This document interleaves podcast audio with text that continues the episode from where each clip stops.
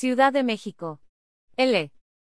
Los Pumas siguen con la esperanza de que un milagro suceda en la recta final del torneo y logren acceder al repechaje.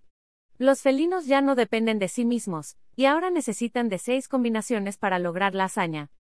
Cruz Azul fue la última bala que los auriazules malgastaron, y ganar sus siguientes dos compromisos ya no es suficiente para estar en la fiesta del fútbol mexicano. Los universitarios necesitan de seis milagros. Necaxa y Mazatlán deberán empatar su duelo de la jornada 16. América tiene que vencer a Puebla en la última jornada. Atlético San Luis tiene que perder en su visita al volcán ante Tigres. Necaxa, de nueva cuenta, deberá empatar contra Atlas. Santos tiene que ganar en casa ante Mazatlán. Y por último, Solos de Tijuana tendrá que caer en su visita a León. Sumado a esta combinación, Pumas tiene la obligación de ganarle a Puebla y a Juárez, ambos duelos de visita. Hay confianza. Dani Alves habló previo al duelo ante Puebla, y externó que no dan por perdido el torneo y reconoce que el equipo trabaja para revertir la situación. Siempre trabajo para que las cosas cambien. Soy positivo, debemos trabajar hasta el último momento.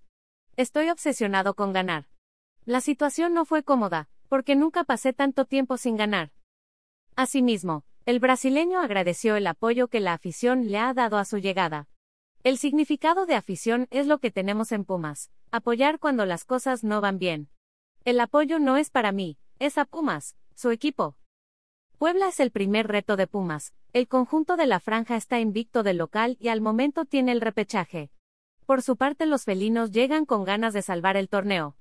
Si das clic en la siguiente imagen podrás ver nuestras galerías, te invitamos a ver nuestro contenido en redes de Opinion y Trending. Si das clic en la siguiente imagen podrás ver las noticias de última hora. LEC La ley de derechos de autor prohíbe estrictamente copiar completa o parcialmente los materiales de Excelsior sin haber obtenido previamente permiso por escrito, y sin incluir el link al texto original.